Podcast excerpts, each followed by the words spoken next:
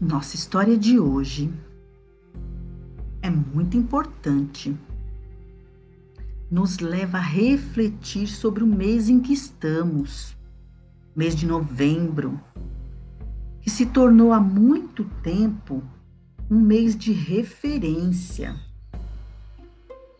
para as atividades que inspiram a luta e a resistência do povo negro ao racismo Racismo esse vinculado a diversos pilares estruturados em uma sociedade. Então, hoje nós vamos contar um pouquinho da origem de um herói negro. O nome dele, Zumbi de Palmares. E a história é assim. O dia 20 de novembro é muito especial para a população negra brasileira.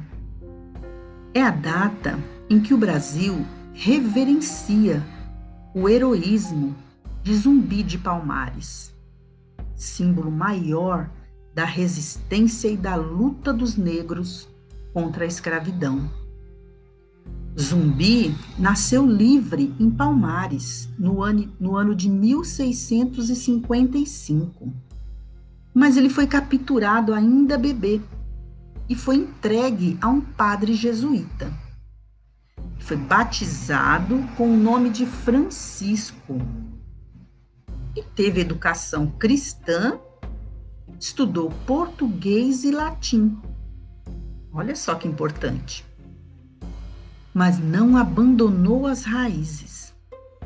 Com 15 anos, Zumbi voltou ao Quilombo dos Palmares, onde se tornou estrategista militar, praticamente um soldado pelas causas do povo dele, né?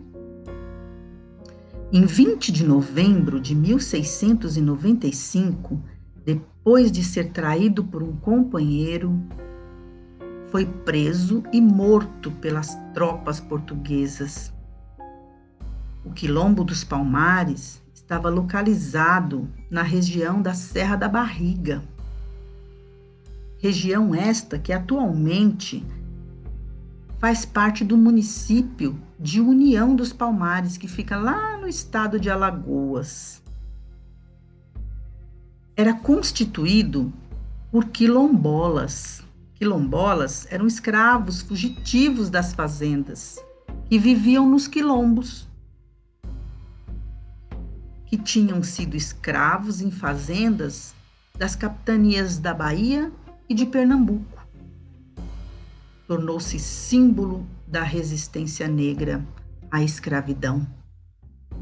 Olha que importante saber disso, né?